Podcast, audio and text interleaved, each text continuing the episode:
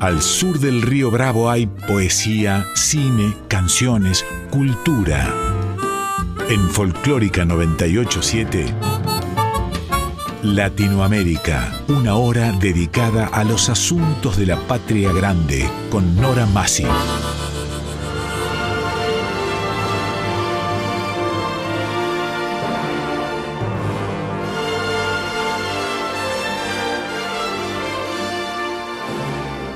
Latinoamérica, novela, cuento, teatro, poesía, música, artes visuales.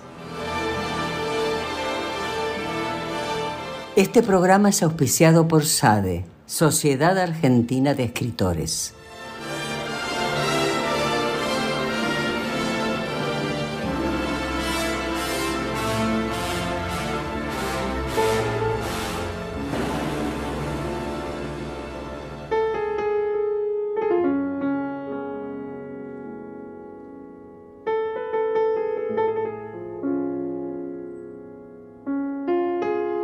Hoy el cuento y la música. Primera parte. El cuento. Su intérprete, Gabriela Lish.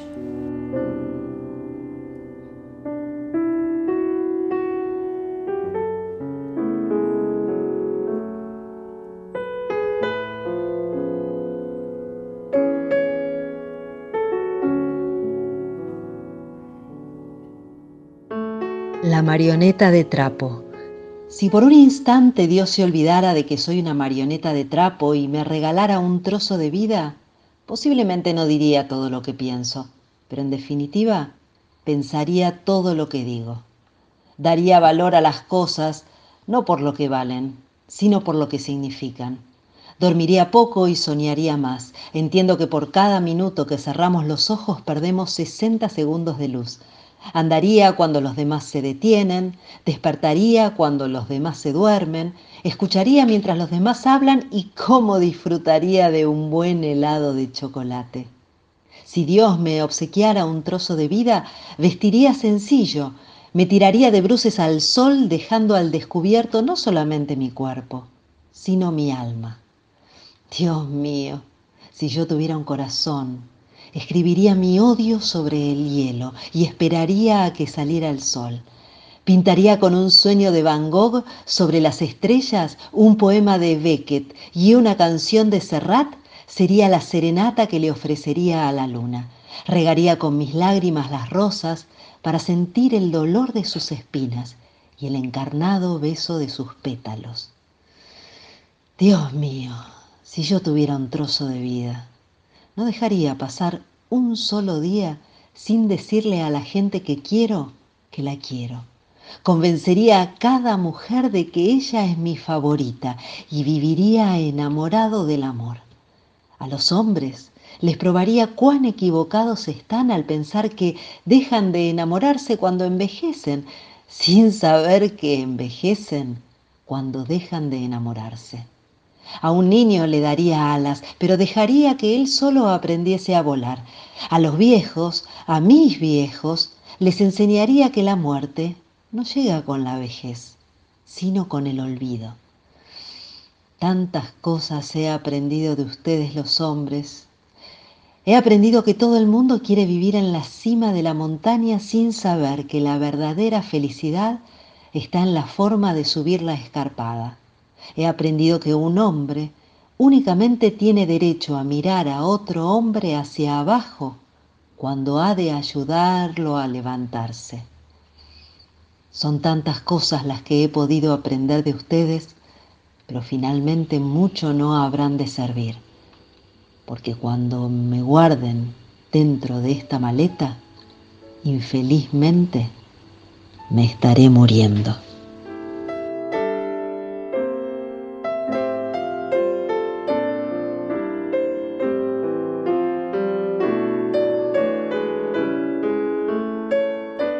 Una carta.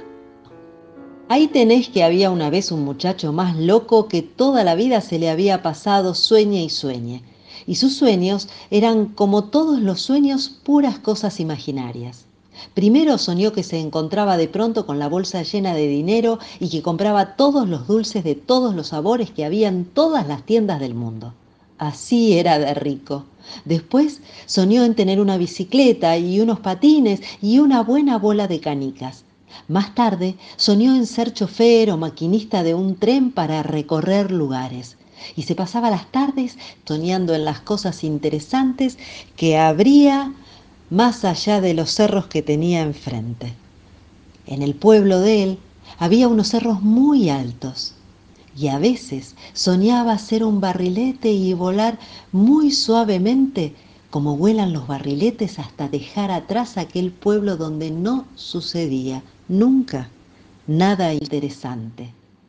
Una vez vinieron los Reyes Magos y le trajeron un libro lleno de monitos donde se contaban historias de piratas que recorrían las tierras y los mares más raros que tú o yo hayamos visto. Desde entonces no tuvo otro que hacer que leer aquella clase de libros donde él encontraba un relato parecido al de sus sueños. Se volvió muy aragán, porque a todos los que les gusta leer mucho, de tanto estar sentados, les da fiaca hacer cualquier otra cosa. Y vos sabés que el estarse sentado y quieto le llena a uno la cabeza de pensamientos. Y esos pensamientos viven y toman formas extrañas y se enredan de tal modo que al cabo del tiempo a la gente que eso le ocurre se vuelve loca. Aquí tenés un ejemplo. Yo.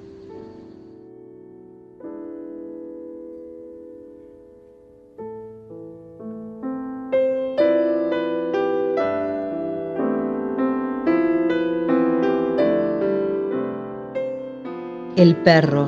Me decidí mirando al perro. Me había seguido desde la puerta del bar donde le tiré la media luna para que comiera. Era grande, negro y tenía una mirada muy triste. Penetró conmigo en la boca del subte y caminó a mi lado. Yo iba al trabajo. Ida y vuelta del norte al sur, del sur al norte, dos combinaciones, D y A, A y D. A la mañana, los del norte van hacia el sur, a sus trabajos en las oficinas, clase media y los del sur van hacia el norte, clase baja. Los olores son diferentes. Mejor a la mañana en la ida. Nos cruzamos sin mirarnos. Con el perro subimos al coche semi vacío. El perro se acostó delante de mí. Yo tenía un caramelo que llevo para fumar menos. Se lo di y se lo comió. Tengo que dejar de fumar. En el bar me había reunido con compañeros de trabajo. Al día siguiente habría elecciones en el sindicato, dos listas, la naranja y la verde, que es de la empresa. Desde el sindicato se maneja la obra social y hay mucha plata en juego. Antes de apoyar la cabeza en el piso, el perro bostezó. Tenía los dientes muy blancos, no más de dos años, un cachorro casi. Pensé en su madre, en sus hermanos de camada, entonces no tendría los ojos tristes. La gente del vagón nos miraba y algunos concedían una sonrisa. En la combinación yo usaba las escaleras mecánicas y él las fijas. Compramos un departamento con un ambiente más para el pibe y balcón corrido, pero hay que hacerlo de nuevo. Está destruido. ¿Para qué servirá el balcón corrido? Las vacaciones las pasaré refaccionándolo. Cuando era chico escuchaba al relator de Vox que decía segundos afuera y no entendía cómo se podía dejar el tiempo afuera. O en un partido de fútbol, cuando el partido termina, decía, faltan tantos minutos sin descuento. Y no entendía cómo los grandes podían manejar la duración de los minutos. El coche lleno llegó. El viaje no iba a ser tan tranquilo como el otro. El perro me había adoptado como dueño transitorio, igual que en esos hoteles, donde el amor es más intenso. Alguien lo empujó amenazando una patada, otros se contenían por miedo, no por piedad. Los más continuaban con la sonrisa. Subió una mujer de unos 50 años, el pantalón por encima de la rodilla, las piernas con celulitis. Parecía normal hasta que pudo sentarse. Cuando lo hizo, comenzó a gritar repitiendo, ¡Chorras! ¡Violadoras de Cristo! Viajar en subte es triste, te permite pensar. Cuando llegara al departamento debía pasar la linga de acero para destapar la cocina. La mujer se bajó llevando su locura celulítica. El perro se apretaba contra mi pierna. Pobrecito, dijo una vieja y le acarició la cabeza. Recordé la sillita en la que comía cuando era chico. Todos a mi alrededor. Mi mamá preguntándome quién era el bebé más lindo. Yo hacía un mohín y ella me besaba la panza y el juego recomenzaba. Al principio jugábamos así con mi mujer, quizás para sentirnos menos solos. Ahora nos encargamos de Walter, nuestro hijo. Sigiloso el perro apoyó la cabeza en mi zapato. Nunca elongó como hacen los gatos. No me gustan los gatos, son independientes. Prefiero a los perros. En casa siempre hubo perros, gatos nunca. No sé dónde debe haber quedado la sillita. Llegamos a destino y el perro se bajó conmigo. Me siguió bajo la lluvia hasta el edificio en el que vivo. Llovía muy fuerte. Me miró entrar con sus ojos tristes otra vez sin dueño. Al subir en el ascensor vi que mis zapatos estaban arruinados.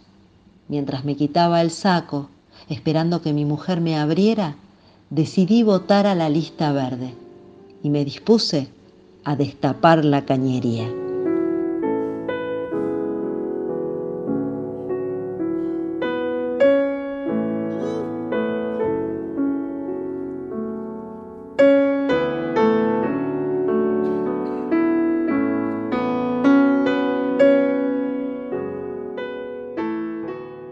Mirando enfermedades. En el diccionario de agronomía y veterinaria había ilustraciones y muchas fotos.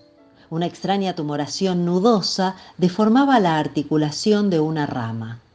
¿Esto qué es? preguntaba yo la niña. Es una enfermedad de los árboles, me decía papá. ¿Esto qué es? preguntaba yo señalando en la foto el sexo de un toro. Es una enfermedad de las vacas, me decía papá. Era lindo mirar enfermedades con mi papá. Como sabía que me estaba mintiendo, observaba con asombro y regocijo los desmesurados genitales que crecían deformes en los árboles machos.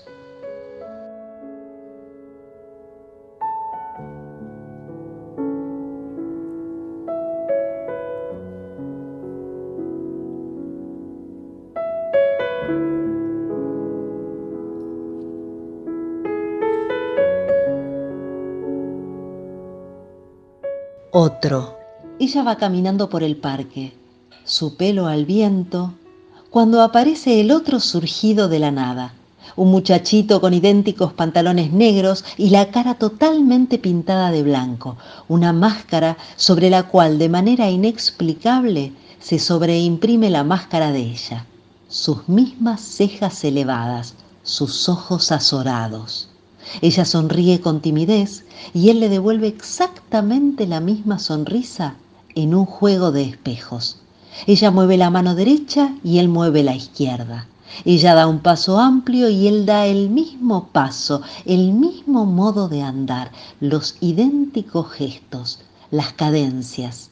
Empieza el juego de proyectos, fantasías como la de lavarle la cara al otro y encontrar tras la pintura blanca la propia cara o acoplarse con él como una forma un poco torpe de completarse a sí misma o dejarlo partir y quedarse sin sombra.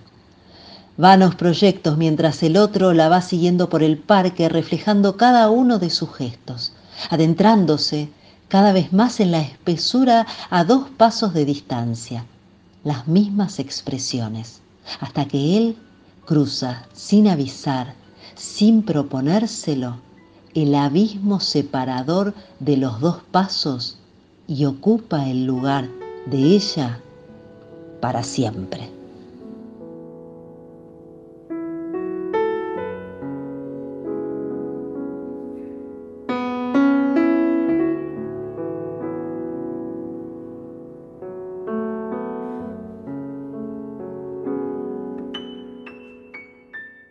Natación He aprendido a nadar en seco. Resulta más ventajoso que hacerlo en el agua. No hay temor a hundirse, pues uno ya está en el fondo y por la misma razón se está ahogando de antemano. También se evita que tengan que pescarnos a la luz de un farol o en la claridad deslumbrante de un hermoso día. Por último, la ausencia de agua evitará que nos hinchemos. No voy a negar que nadar en seco tiene algo de agónico. A primera vista se pensaría en los estertores de la muerte. Sin embargo, eso tiene distinto con ella, que al par que se agoniza, uno está bien vivo, bien alerta, escuchando la música que entra por la ventana y mirando el gusano que se arrastra por el suelo. Al principio, mis amigos censuraron esta decisión, se hurtaban a mis miradas y sollozaban en los rincones. Felizmente, ya pasó la crisis. Ahora saben que me siento cómodo nadando en seco. De vez en cuando hundo mis manos en las losas de mármol y les entrego un pececillo que atrapo en las profundidades submarinas.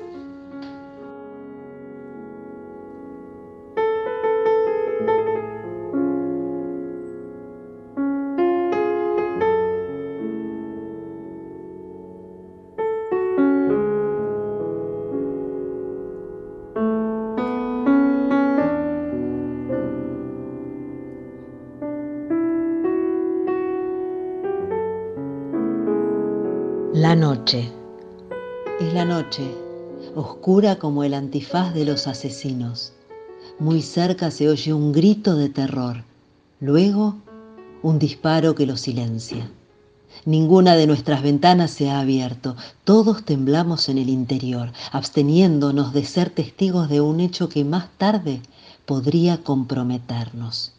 Un automóvil arranca y se pierde a lo lejos con su carga de muerte.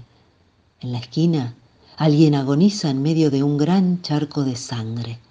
A su alrededor, un vecindario de culpables trata en vano de conciliar el sueño.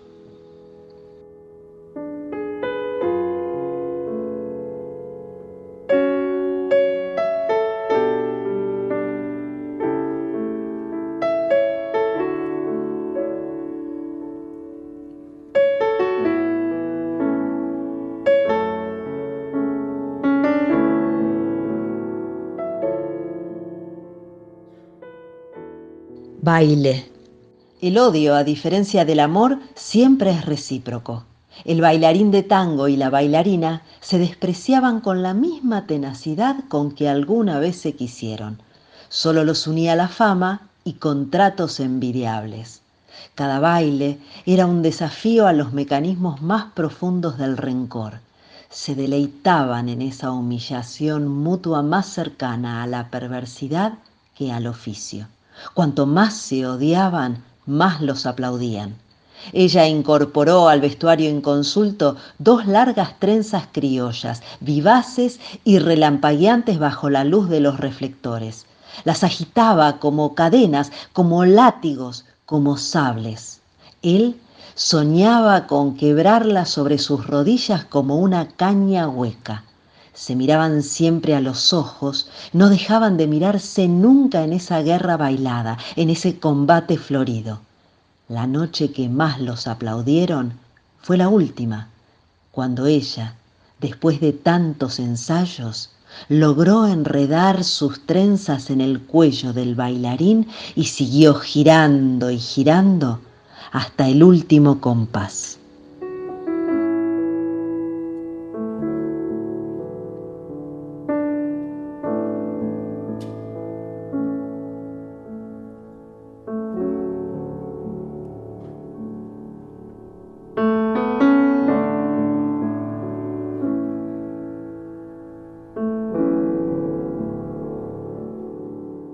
Historia sin retorno. Un perro, campeón. Vivía solo con él y llegó a incomodarme. Lo llevé al bosque, lo dejé atado con una piola que pudiera romper con un poco de perseverancia y volví a casa. En un par de días lo tuve rascando la puerta. Lo dejé entrar. Se me hizo intolerable. Lo llevé a un bosque más lejano y lo até a un árbol con una piola más gruesa. Sabía que el defecto no estaba en la piola, sino en la fidelidad del animal. Quizá tenía la secreta esperanza que esta vez no pudiera liberarse y muriera de hambre. Volvió algunos días después. Entonces supe que el perro volvería siempre. No me atrevía a matarlo por temor a los remordimientos y pensé que aunque lograra efectivamente perderlo, en un bosque más lejano aún, viviría con el temor constante de su regreso. Atormentaría mis noches y enturbiaría mis alegrías. Me ataría más su ausencia que su presencia. Entonces dudé apenas un instante ante la majestad del bosque compacto que se alzaba ante mis ojos, umbrío, impotente, desconocido, resueltamente comencé a internarme y seguí internándome hasta que finalmente me perdí.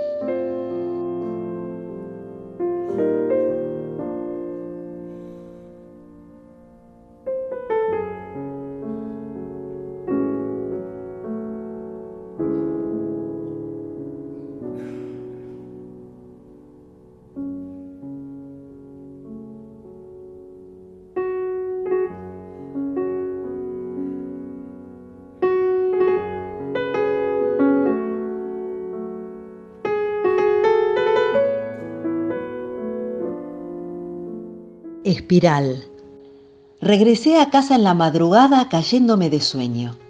Al entrar, todo oscuro. Para no despertar a nadie, avancé de puntillas y llegué a la escalera de caracol que conducía a mi cuarto. Apenas puse el pie en el primer escalón, dudé de si esa era mi casa o una casa idéntica a la mía. Y mientras subía, temí que otro muchacho igual a mí estuviera durmiendo en mi cuarto y acaso soñándome en el acto mismo de subir por la escalera de caracol. Di la última vuelta, abrí la puerta y allí estaba él, o yo todo iluminado de luna, sentado en la cama, con los ojos bien abiertos. Nos quedamos un instante mirándonos de hito en hito. Nos sonreímos. Sentí que la sonrisa de él era la que también me pesaba en la boca. Como un espejo, uno de los dos era falaz. ¿Quién sueña con quién? exclamó uno de nosotros, o quizá ambos simultáneamente. En ese momento oímos ruidos de pasos en la escalera de caracol. De un salto nos metimos uno en otro y así fundidos nos pusimos a soñar al que venía subiendo, que era yo otra vez.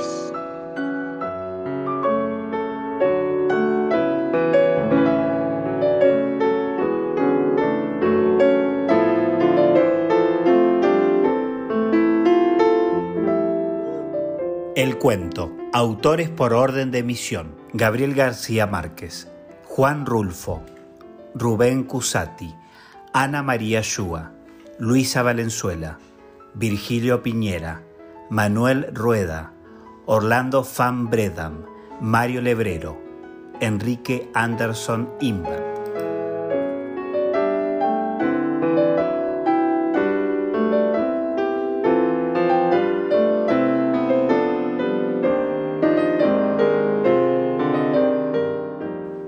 En breves instantes volvemos con Latinoamérica. La música. Música andina.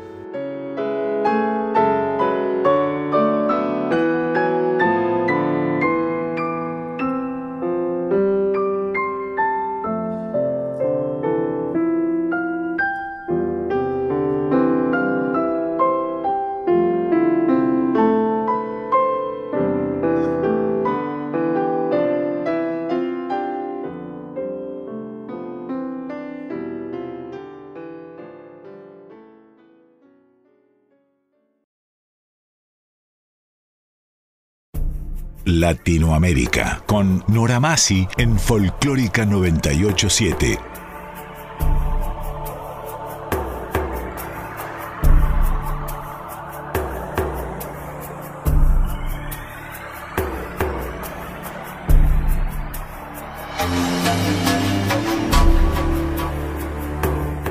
Segunda parte, Latinoamérica, la música. 987 Folclórica Nacional.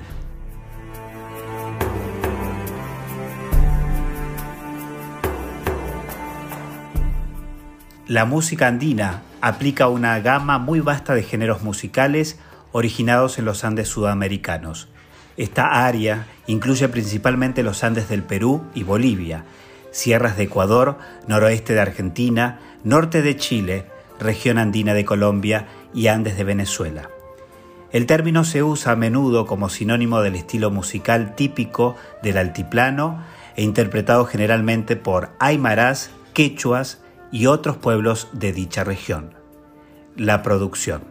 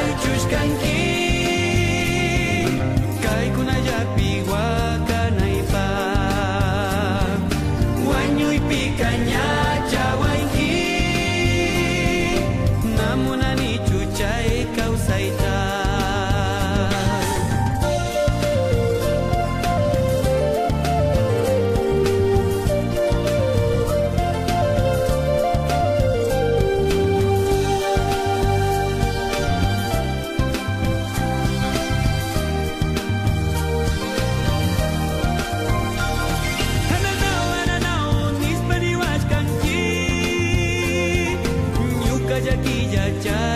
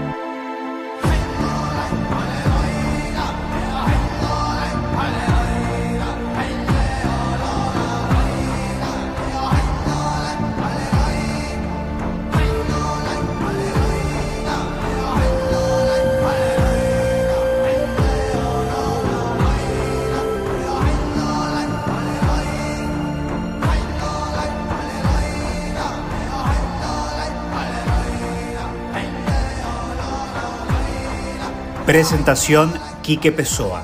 Realización técnica y editor de arte Javier Chiavone. Recopilación de autor y coordinación Patricio Schulze. Idea, producción y conducción Nora Massi.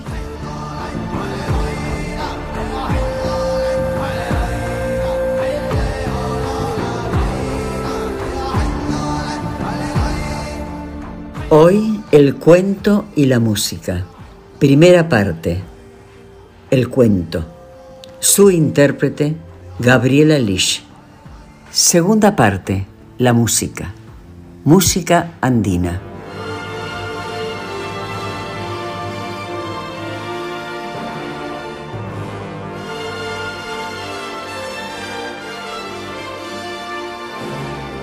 Latinoamérica novela, cuento, teatro, poesía, música, artes visuales.